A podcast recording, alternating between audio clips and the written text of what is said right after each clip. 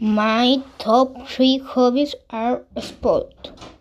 I like playing soccer. I like to watching movies on TV. I like to playing on the computer.